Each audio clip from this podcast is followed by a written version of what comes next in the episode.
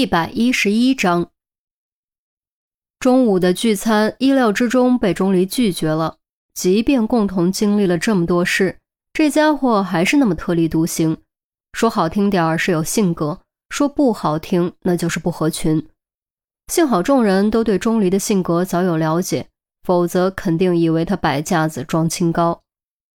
聚餐后，众人又来到医院看望于西。得知下午就能出院的消息后，都打心眼里高兴。于西自己也挺高兴。说实话，他真不想在医院多待一分钟。正聊得开心，病房的门突然被推开，一男一女风尘仆仆拖着行李走了进来，看样子刚刚经过长途旅行。哎呀，可把我给吓死了！一路上屁股都差点着火。你们这些没义气的家伙！小鱼学妹安全脱险也不给我通知一声，枉我和你们做了这么多年同事，关键时刻说忘就忘。男人摘下牛仔帽，指着众人笑骂。于西愣了一下，他并没有见过此人，怎么好像和队里很熟的样子？哦，对，还真把你给忘了。可这也是没办法的事情，谁让你的存在感低还玩消失呢？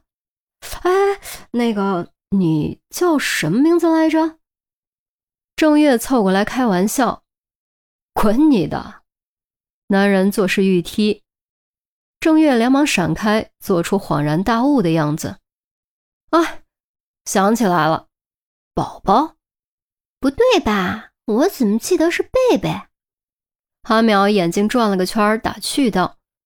陈红忍不住接话：“胡说八道，明明是宝贝，名字可不能乱叫。”韩淼和郑月相当有默契，异口同声，连动作都一样。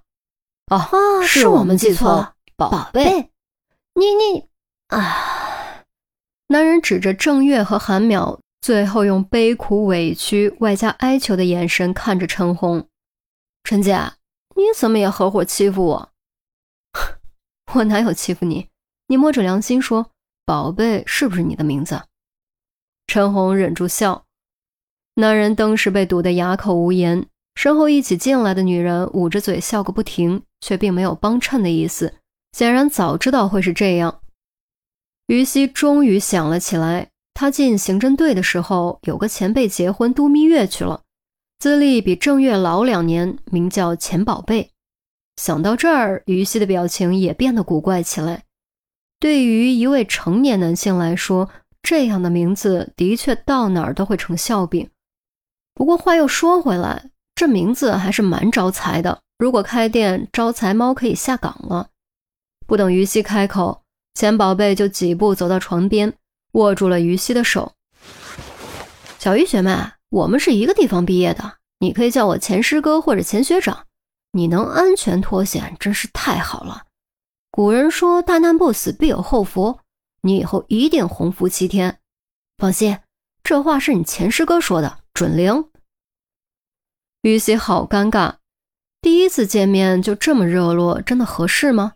不过看起来应该是个好相处的人，这一点还不错。一片嘘声中，韩淼开了口：“于西啊，你可别听他胡侃，他见到比他小的女生就喊学妹，全天下都是他学妹。去去去，你懂什么？社会就是一所大学校。”比我小的当然都是我学妹。钱宝贝一本正经的胡说八道，接着又对于西说：“他们都学坏了，小鱼学妹，你可千万别学他们，那些乱七八糟的都不是我名字，绝对不是，坚决不是。嫂子，你也不管管，瞧瞧这厮，当着你的面抓着别的女生不放手，这不得罚他回家跪搓板啊？放心吧，行李箱里有一打搓板呢。”超合金打造，百年质保，坚固耐用，专为膝盖准备。钱宝贝的爱人说完，自己先笑了出来。钱宝贝闻言，连忙撒手，咳嗽两声，乖乖站回爱人身边，拉起爱人的手，又是一通狂砍。于西忍不住也笑了，心中暗暗琢磨：钱宝贝话痨，钟离沉默寡言，这两个人要是凑到一起，会是什么样子呢？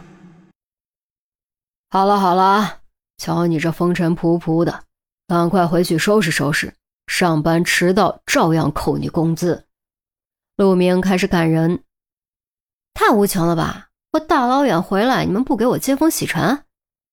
钱宝贝一脸失望怨怼：“你请客，我们就给你接风洗尘。”周丽君道：“啊，哼。”钱宝贝忽然转身，拉起爱人和行李就往外走，一边走还一边嘀咕：“算了，我们不理他了啊，亲爱的，咱们吃烛光午餐去。”众人笑骂小气鬼，目送钱宝贝离开。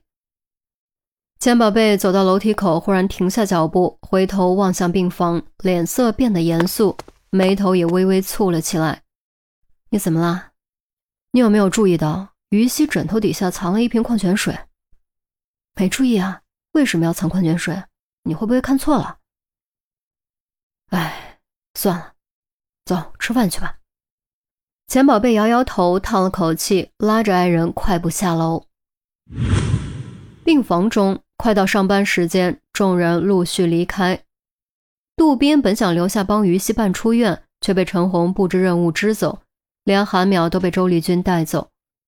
下午三点多，办完出院手续。陈红帮着于西搬东西上车，要亲自将他送回医学院宿舍楼。于西又不笨，知道陈红肯定有事，单独找他。